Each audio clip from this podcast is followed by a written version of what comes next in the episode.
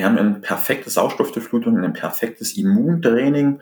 Und seitdem ich laufe und regelmäßig laufe, kann ich mich jetzt nicht erinnern, dass ich mal richtig dolle krank war oder eine Grippe hatte. Einfach, weil ich immer draußen bin, egal bei Wind und Wetter. Und auch wenn es mal schlechtes Wetter ist, dann freut man sich auf die warme Dusche hinterher und dann ist man wieder voller Energie und weiß, genau dann hat man trainiert, wenn kein anderer trainiert hat. Why do I run? You like completely forget about your body. It's in cruise control. A lot of the ideas for my work and my plans for movies, all of those were birthed as I was running. Whether or not you're running before or after you learn, it affects the short term versus long term memory. By me running, I am callous in my mind. I'm not training for a race, I'm training for life. When, when it's done, man, there's this like peace of mind that comes with that. This uh, release of endorphins that's incredibly addictive because that feeling is so pleasing. So it's not that it doesn't it doesn't feel good to get out of bed and, and to just push when you don't want to, but the end result feels amazing.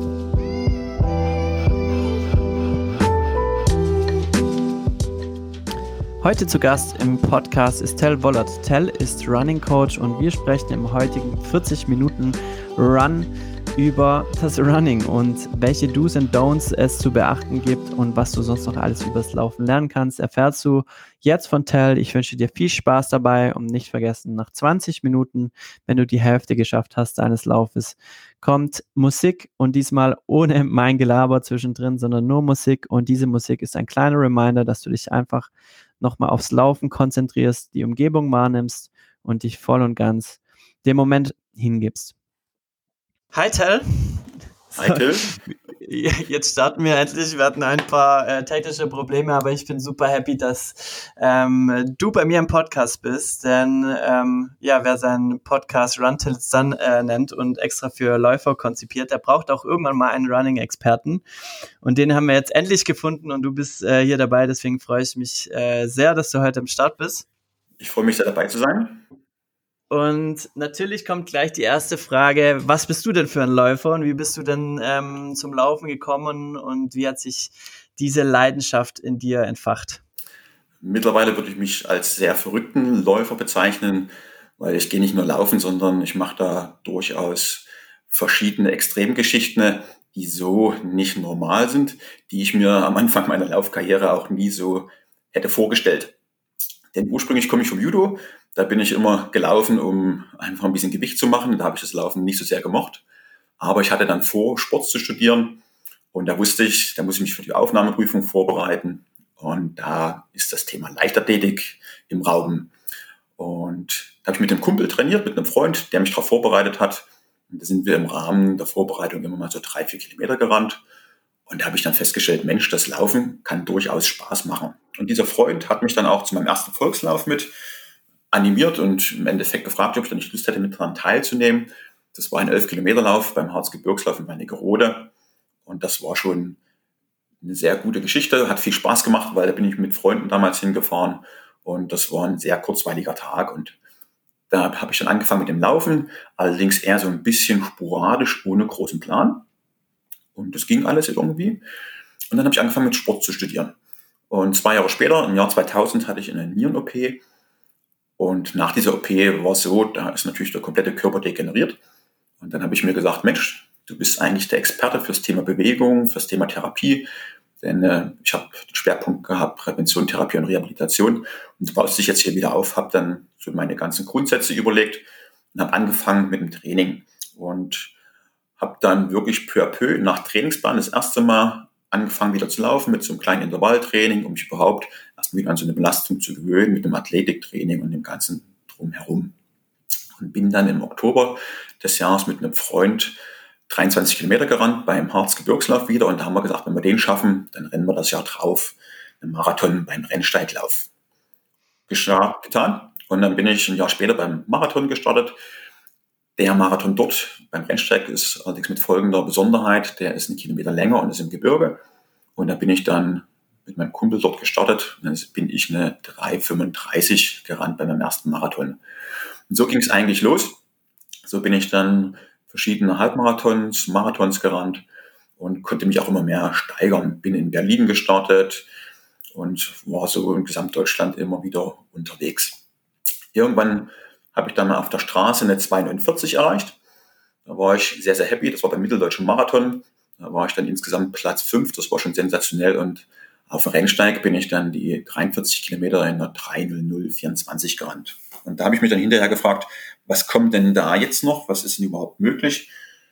Und so bin ich letztendlich 2009 das erste Mal beim Rennsteiglauf über die Ultrastrecke gestartet und bin dort die, das waren damals 73 Kilometer, in einer 616 gelaufen. Und da hat es dann auch angefangen, dass ich Zug- und Bremsläufer geworden bin für verschiedene Marathons, so für die Endzeiten 3,30, 3,15. Und so ging es los. Und so entwickelt sich es immer mehr weiter. Irgendwann habe ich meinem Freund gefragt, ob ich Lust hätte, 100 Kilometer mitzurennen. Dann bin ich da 100 Kilometer mitgerannt. 2009, 2010 war ich in Dortmund bei den Trail World Masters von der Firma Plan B. Und die haben ein Video gezeigt vom Gore-Tex Alpine Run. Das ist ein Paarlauf, so der härteste Paarlauf, den es gibt, mhm. über die Alpen. Das ist eine ganze Woche mit 15.000 Höhenmeter im Aufstieg und im Abstieg. Das sind ungefähr 260 bis 300 Kilometer. Und da hatte ich dann die Möglichkeit, 2012 zu starten.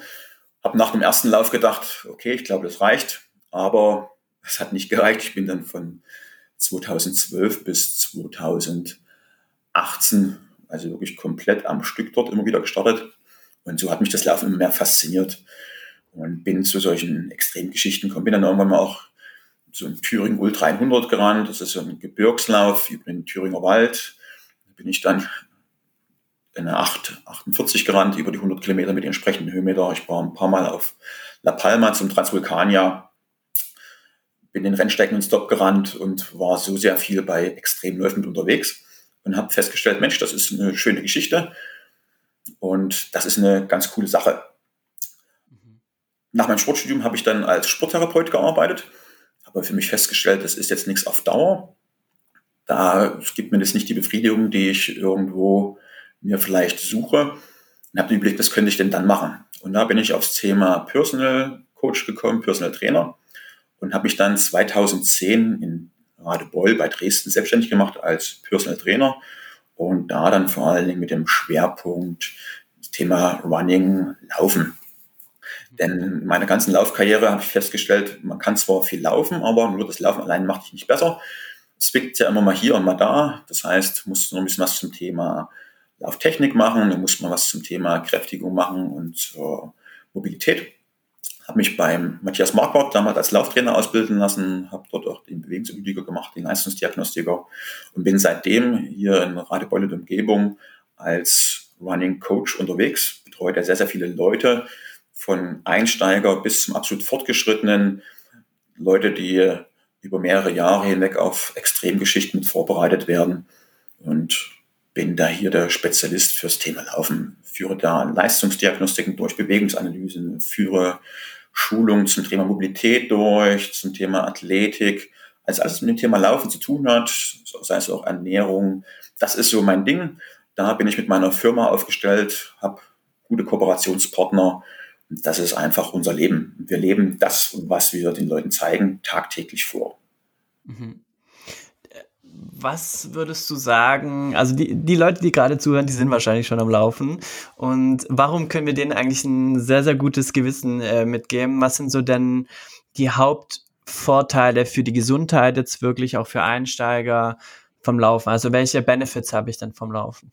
Also der Vorteil ist natürlich, wir haben ein super gutes Herz-Kreislauf-Training. Wir haben eine sehr gute Kräftigung für unseren Körper, denn es ist ein Ganzkörpertraining, es ist also keine einseitige Belastung. Wenn ich einfach darauf achte, auch auf unterschiedlichen Geländen zu laufen. Ich kann sehr schnell Fortschritte erleben. Das bedeutet natürlich auch wieder, das ist gut für Selbstbewusstsein, weil ich merke, wenn ich einfach regelmäßig was betreibe, was in meinen Lebensalltag hineinpasst, dass ich dort einfach besser werde das hilft mir natürlich auch in meinem beruflichen Rahmen. Denn äh, wenn ich weiß, ich trainiere nach einem Plan und ich arbeite nach einem Plan und ich kann dadurch zielgerichtet ein Ziel erreichen, was natürlich immer wieder mit Höhen und Tiefen durchaus verbunden ist, dann kann ich das aber in jedem Bereich meines Lebens mit übertragen und weiß, alles ist möglich, wenn ich einfach einen gewissen Plan verfolge. Mhm. Ja. Und ähm, viele laufen erstmal planlos los, so yeah. wie ich. Ähm, und wie du sagst, ähm, sagen, ja, ich will mich mal bewegen und man fühlt sich gut und geht dann raus laufen und rennt dann, wie ich, manchmal so wie der Verrückte einfach drauf los, so schnell es geht, so lange es geht. Mhm. Was sind denn so die häufigsten, in Anführungszeichen, Fehler, die du siehst? Oder so, äh, was bringt einem erstmal der Plan und worauf sollte man erstmal achten? Also was siehst du gerade bei deinen Einsteigern oftmals, ähm, was es da zu optimieren gibt? Also definitiv, dass am Anfang zu schnell losgelaufen wird, zu viel gelaufen wird, dass die Leute immer das gleiche Paar Schuhe benutzen und auch nur laufen. Aber Laufen ist ein bisschen mehr als Laufen. Es macht einfach Sinn, nach einem entsprechenden Plan für ein Ziel zu trainieren. Denn ein Plan berücksichtigt sowohl intensive Einheiten, also Trainingseinheiten, wo wir unseren Körper belasten, um entsprechende Anpassungserscheinungen hervorzurufen, mit einer Regeneration. Und wir werden nicht besser, wenn wir viel trainieren, sondern wenn wir gut zwischendurch regenerieren. Und wenn wir trainieren, dann sollten wir auch nicht immer die gleiche Runde rennen, also unsere Hausrunde, sondern auch mal unterschiedliche Runden. Das heißt, entweder mal unsere Hausrunde andersrum oder mal ein paar Berge mit einbauen, mal vielleicht ein kleines Fahrtspiel mit einbauen, um unterschiedlichste Reize zu setzen und dadurch einfach zielgerichtet besser zu werden. Dann natürlich, dass die Leute einfach zu schnell laufen im gleichen Tempo, aber der Motor unseres Körpers ist unser Herz und der kann in verschiedenen Frequenzbereichen unterwegs sein. Und je nach Frequenzbereich haben wir unterschiedliche Auswirkungen auf unseren kompletten Körper. Das muss man einfach berücksichtigen. Wenn man das weiß, kann man da ein gutes Training mit aufbauen. Und wir werden nicht nur allein durch Laufen besser, sondern wenn wir uns auch vielleicht mit dem Thema Lauftechnik beschäftigen, denn wenn wir eine gute Lauftechnik haben, laufen wir einfach gelenkschonender, gesünder, weil wir unseren Körper einfach anders und besser belasten, weil wir nicht mehr so viele Kräfte haben, die auf den Körper einwirken, sodass wir dadurch auch schneller wieder regenerieren, weil wir auch weniger Ausweichbewegungen machen. Um eine gute Lauftechnik zu haben, benötigen wir einfach noch ein kleines Athletiktraining, wo wir die laufspezifische Muskulatur trainieren, aber auch ein Mobilitätstraining, um uns aus gewissen Schonhaltungen, die wir uns vielleicht uns durch die tagtägliche Arbeit angeeignet haben, herauszuholen und dadurch schnelle Fortschritte zu erzielen. Wenn man sich die Lauftechnik anschaut, kann man das so pauschal sagen, was auch hier gewisse Tipps sind. Ist es irgendwie die Schrittgröße oder wie man die Arme auch mit bewegt und sonstiges? Was sind da so, ähm, so Basics, die man auf jeden Fall jeder beachten kann, ohne jetzt einen Coach an der, direkt an der Seite zu haben, der einen detaillierten Blick dafür hat? Also das Einfachste ist, sich an den Armen zu orientieren. Denn wenn wir laufen, dann laufen wir im Rahmen, also laufen wir wie bei einer Kreuzkoordination. Das heißt, wenn der rechte Arm nach vorne schwingt, schwingt das linke Bein nach vorne. Und je schneller wir unsere Arme bewegen, umso schneller bewegen wir unsere Beine, sodass wir auch durch unsere Armhaltung einen entsprechenden Einfluss auf unseren Fußaufsatz mit haben. Und es ist empfehlenswert, den Armwinkel, das bedeutet den Unterarm und den Oberarm, immer im Winkel von mindestens 90 Grad oder spitzer zu haben. Dadurch schwingen unsere Arme wie ein Pendel sehr schnell und dadurch setzen wir fast automatisch den Fuß kurz vor dem Körperschwerpunkt auf und dadurch können alle natürlichen Dämpfungsmechanismen wie die Fußmuskulatur, die Wadenmuskulatur, das Fußgewölbe, das Gesäß als Stoßdämpfer arbeiten und so laufen wir gelenkschonend. Und wenn wir dann die Hand bis zum Rippenbogen nach hinten ziehen, dann kommen wir auch in eine schöne große Hüftstreckung mit rein.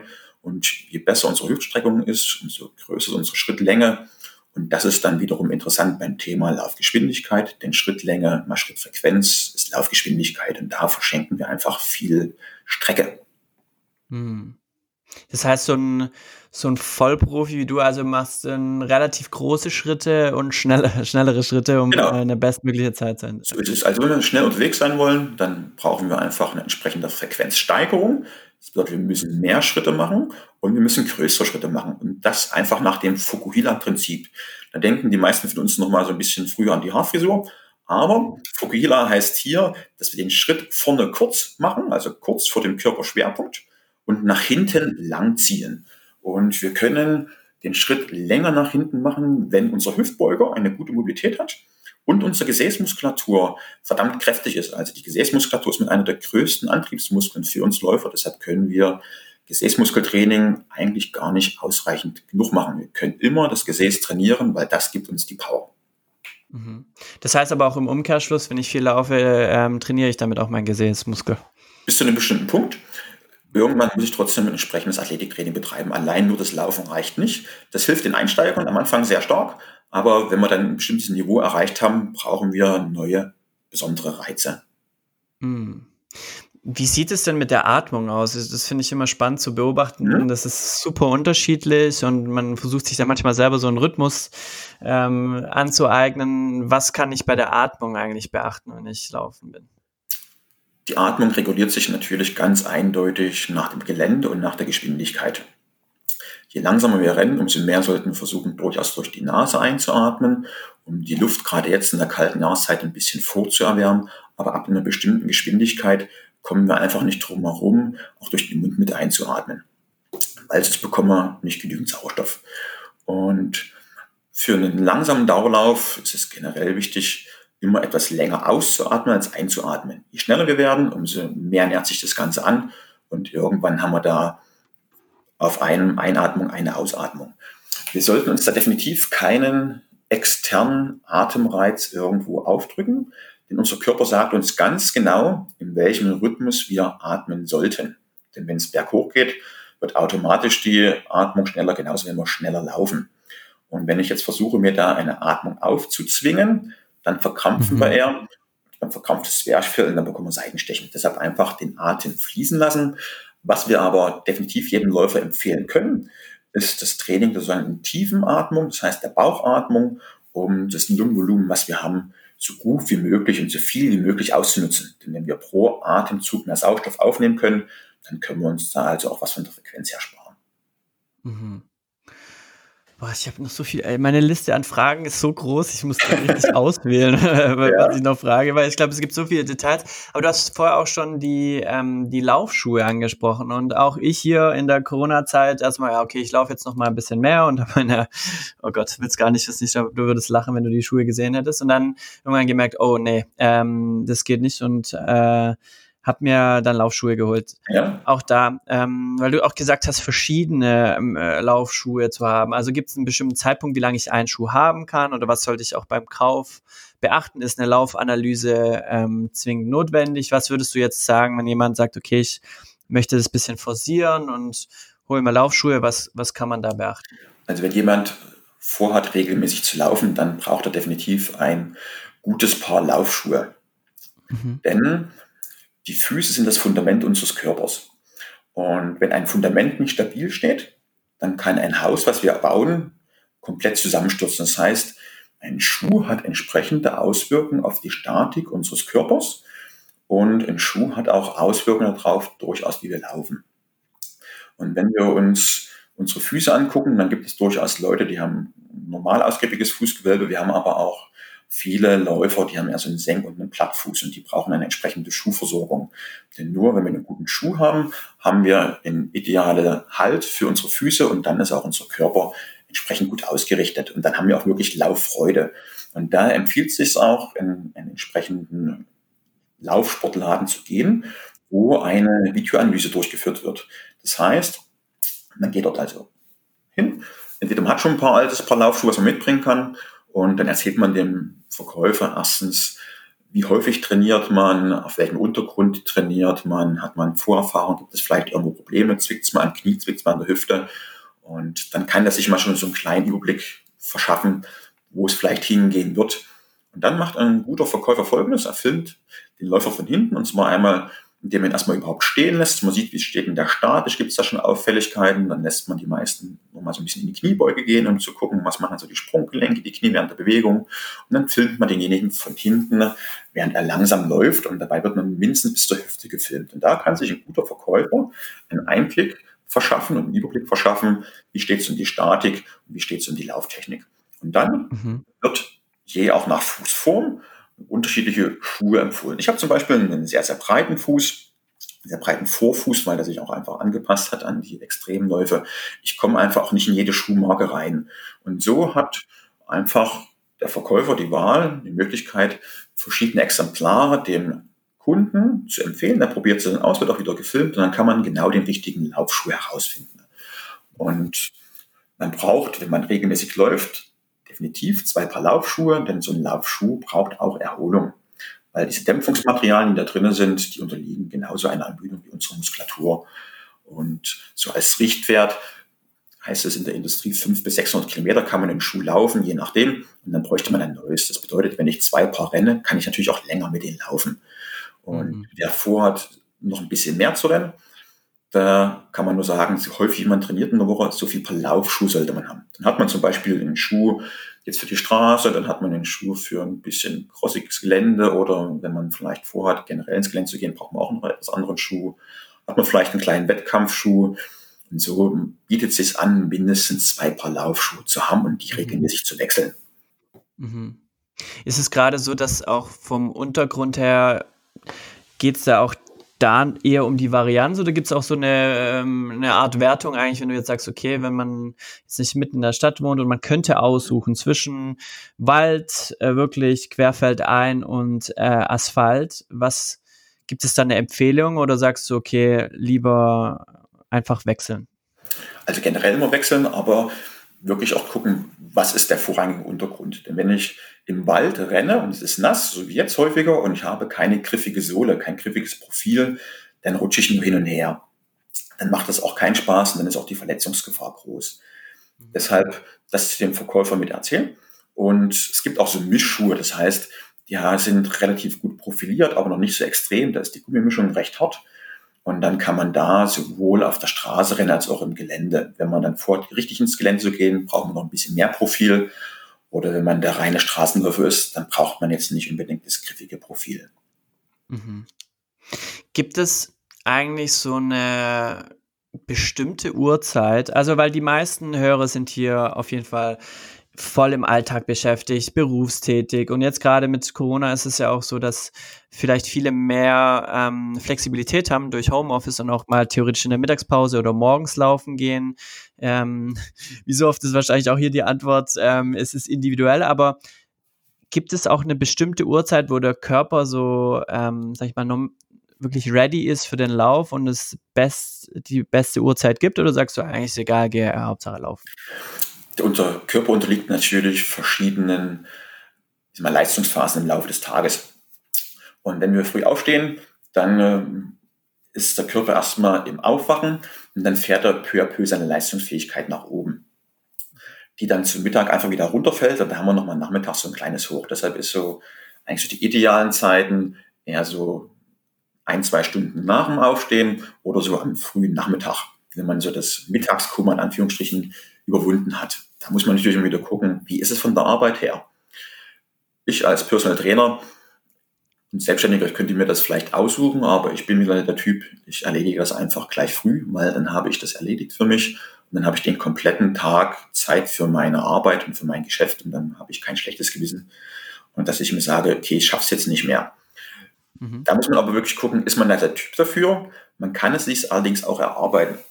Als Sporttherapeut habe ich es früher nicht hinbekommen, mich früh zu motivieren, das Ganze zu erledigen.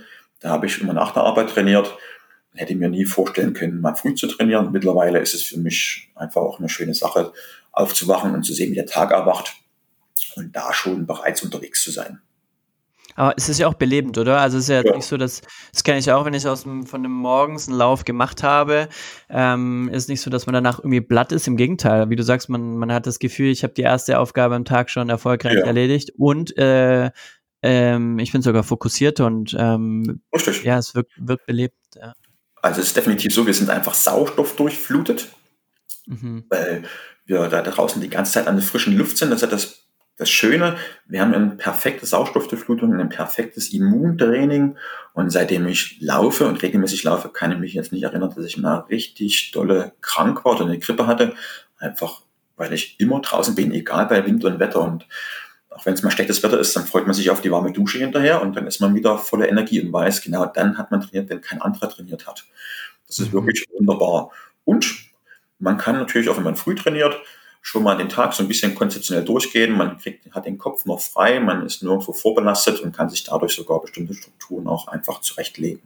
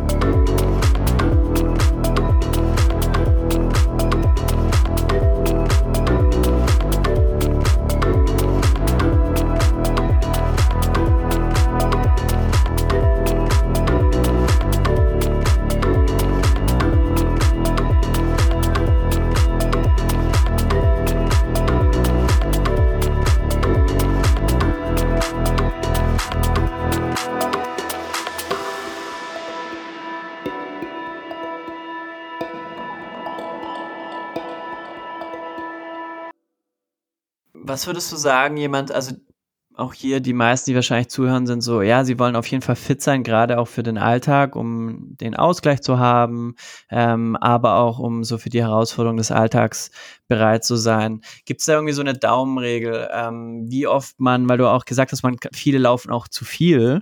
Ja. Ähm, und auch das habe ich gemerkt, wie du gesagt hast, ich habe alle Fehler durchlaufen, ganz am Anfang zu schnell und zu viel gelaufen und habe auch gemerkt, dass ähm, ich sogar zu viel Energie gelassen habe dann irgendwann wie oft sollte man jetzt so zum Einstieg ähm, die Woche laufen gehen, dass es, dass man wirklich schon einen sehr guten Effekt hat, ähm, ohne dass man sagt, ich möchte ähm, ja auch einen Marathon laufen, sondern es geht mir eher um äh, Ausgleich und, und Gesundheit. Gibt es da irgendwie so eine Daumenregel, die man anpeilen kann?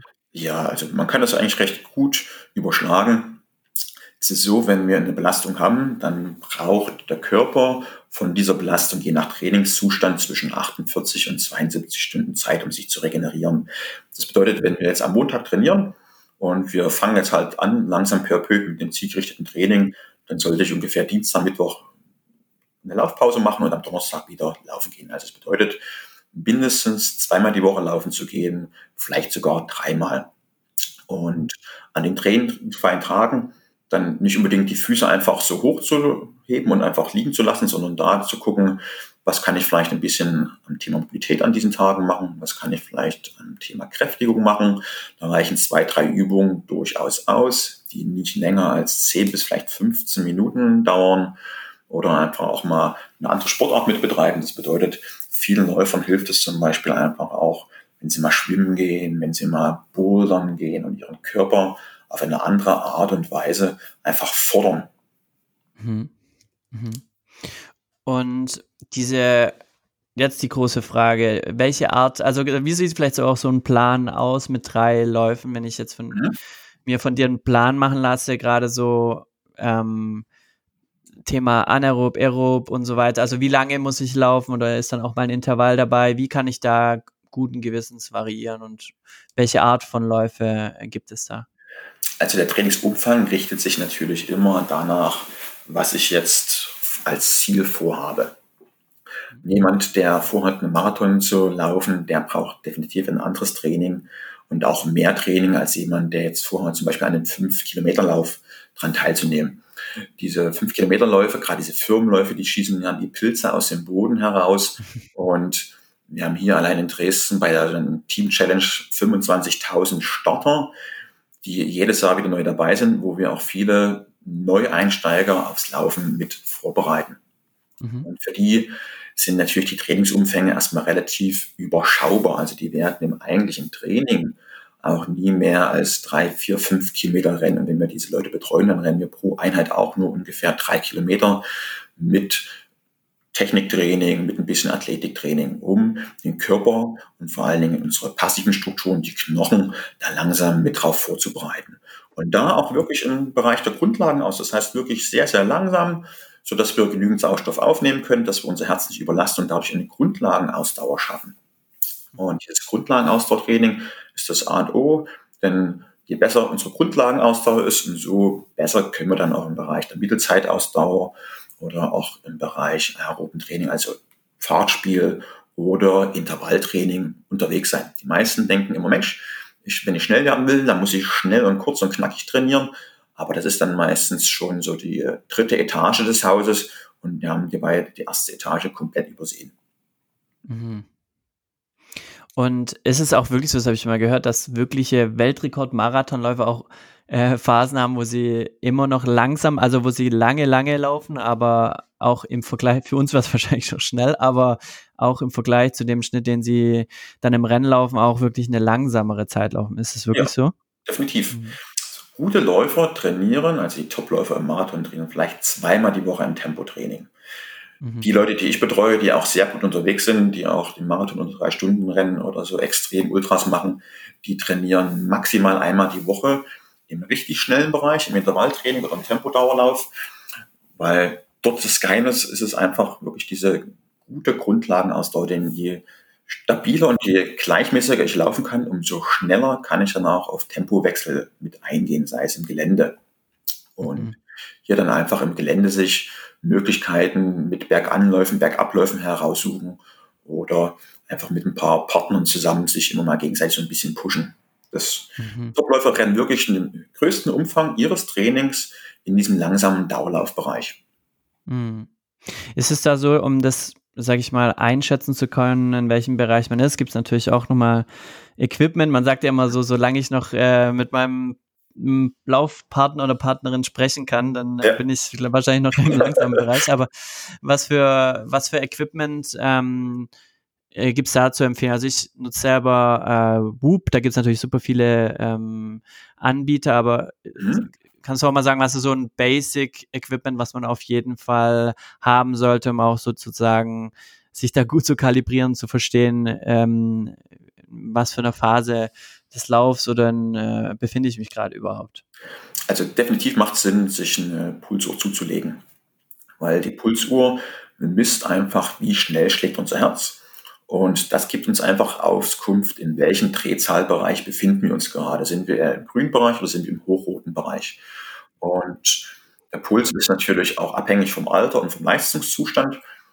Und daher muss man immer gucken, wen hat man direkt vor sich. Es gibt so Pauschalformeln. Das bedeutet für Männer 220 minus Lebensalter, um seine maximale Herzfrequenz herauszubekommen und für Frauen 226 minus Lebensalter. Und dann kann man von dieser Maximalfrequenz unterschiedliche Trainingszonen mit berechnen. Der Grundlagenausdauerbereich liegt so bei 65 bis 75 Prozent der maximalen Herzfrequenz und dann hat man so eine Pauschalmöglichkeit, das mal anzuschauen. Das kann bei einigen hinhauen, kann aber auch nicht hinhauen, hat man schon mal eine gute Orientierung.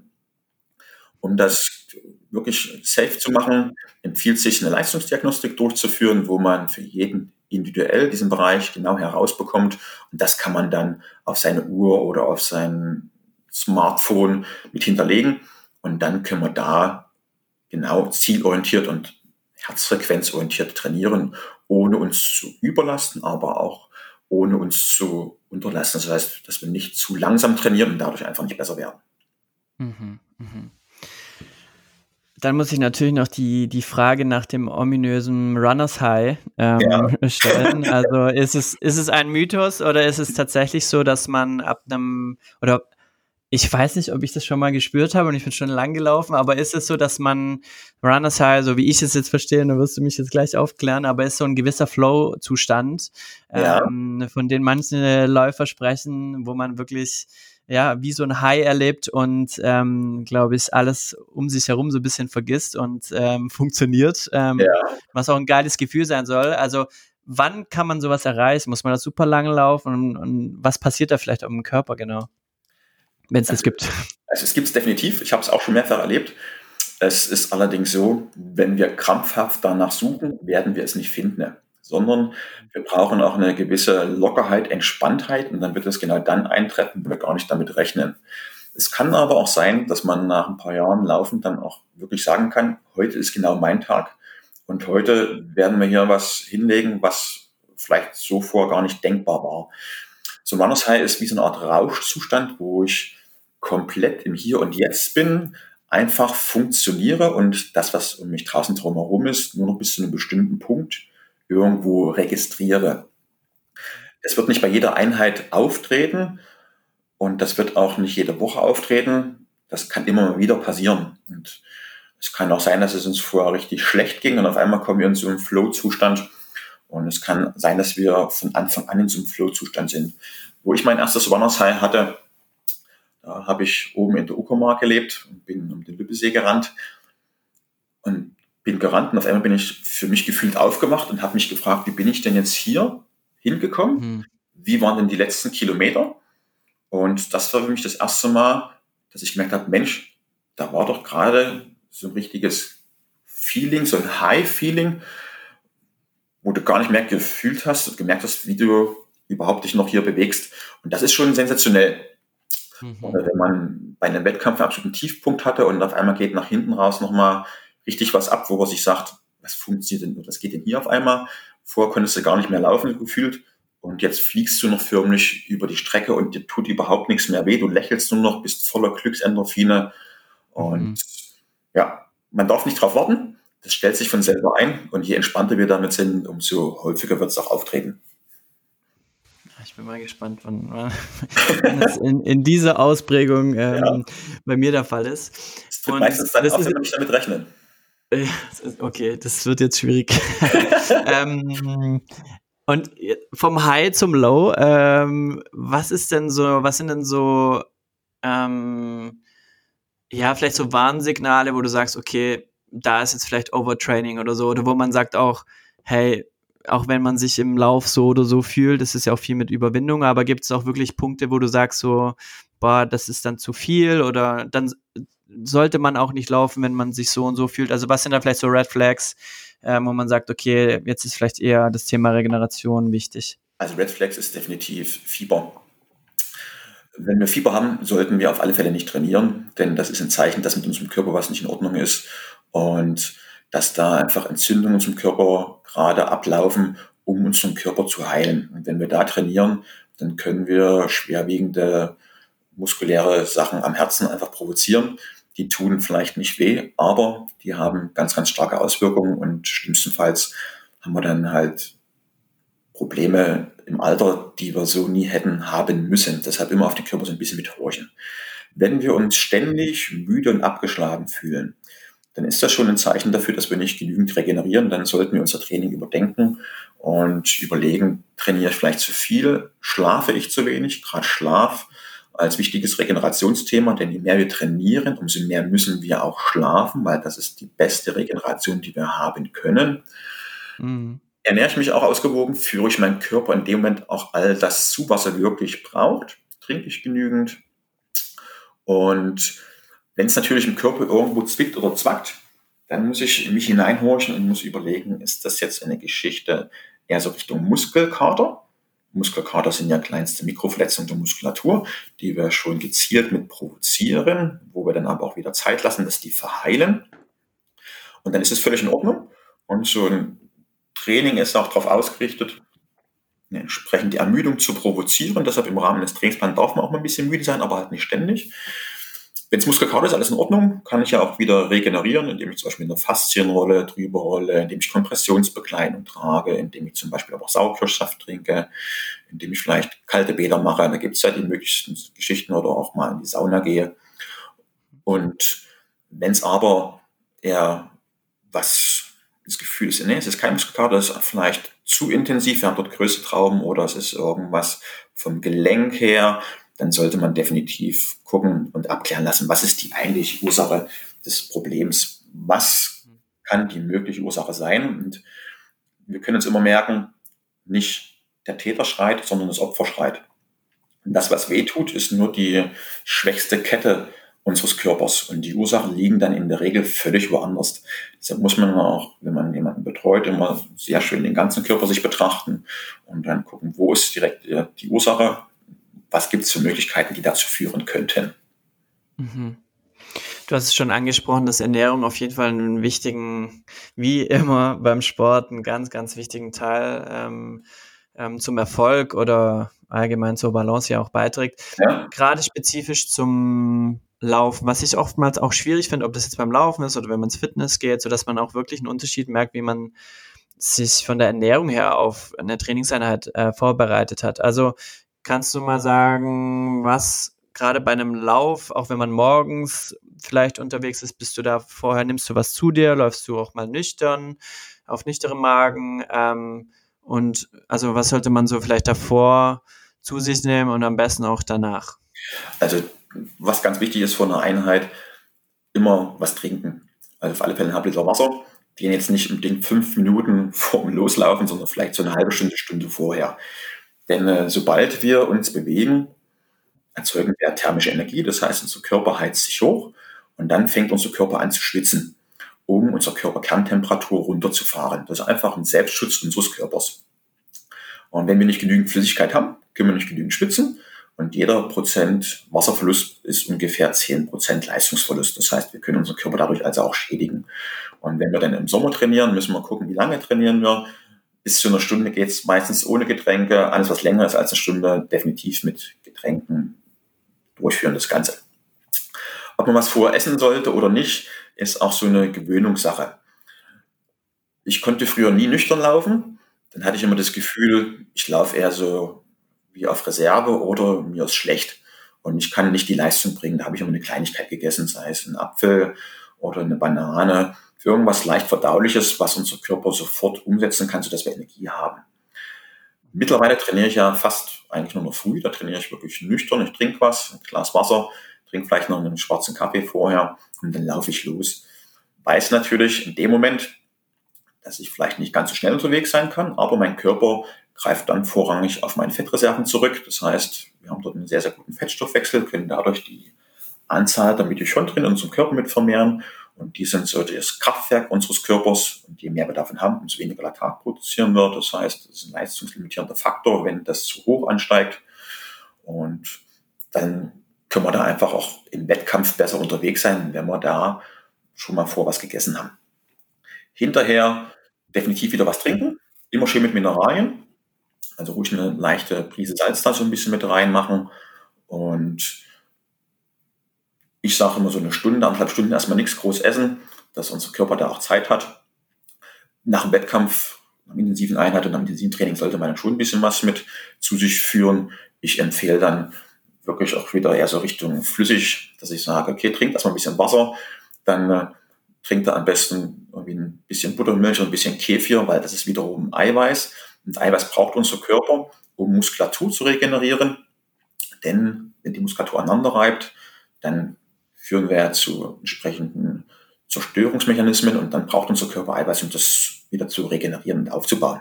Deshalb das hinterher und dann kann man da relativ wenig falsch machen. Sehr gut. Ich glaube, das sind schon mal sehr, sehr hilfreiche Tipps. Und ich weiß, ich hätte hier eigentlich noch eine größere Liste an Fragen, aber so wird der Lauf äh, vielleicht zu lang. Ähm, zum Abschluss, was ist denn der oder was ist, gibt es noch einen Lauf, wo du sagst, ähm, du hast schon so viele gemacht, was ist denn dein Traumlauf noch, den du unbedingt mal machen möchtest? Theoretisch habe ich schon alles gemacht, was ich mir vorgestellt habe. Hm. Da gibt es sicherlich noch definitiv einige, viele Läufe, die es gibt, die ich noch gar nicht kenne. Ich liebe mittlerweile sehr so die Geländeläufe, bin sehr gerne im Gelände unterwegs. Einer meiner Lieblingsläufe ist der Transvulkanier auf La Palma.